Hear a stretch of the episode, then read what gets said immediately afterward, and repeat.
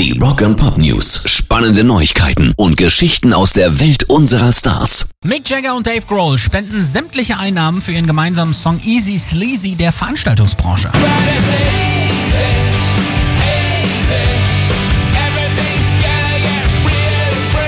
Mick Jagger hat angekündigt, ein Kunstwerk rund um Dave Grohl und seinen neuen Track als Non-Fungible Token zu verkaufen, um Spenden für unabhängige Musiklokale und Orte zu sammeln, die sich in einer schwierigen Situation befinden.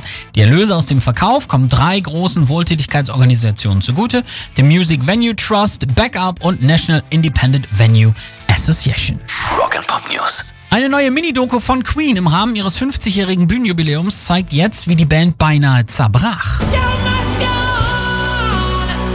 Vor ihrem sechsten Album A Night at the Opera waren sie nicht nur pleite, sie hatten auch Schulden. Roger Taylor sagte, das war Make or Break. Entweder das wird was oder das war's.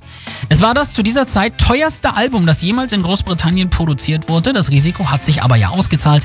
Mit Bohemian Rhapsody wurde A Night at the Opera eins der größten Alben aller Zeiten. Es erreichte weltweit die Spitze der Charts und verkaufte sich über 6 Millionen Mal.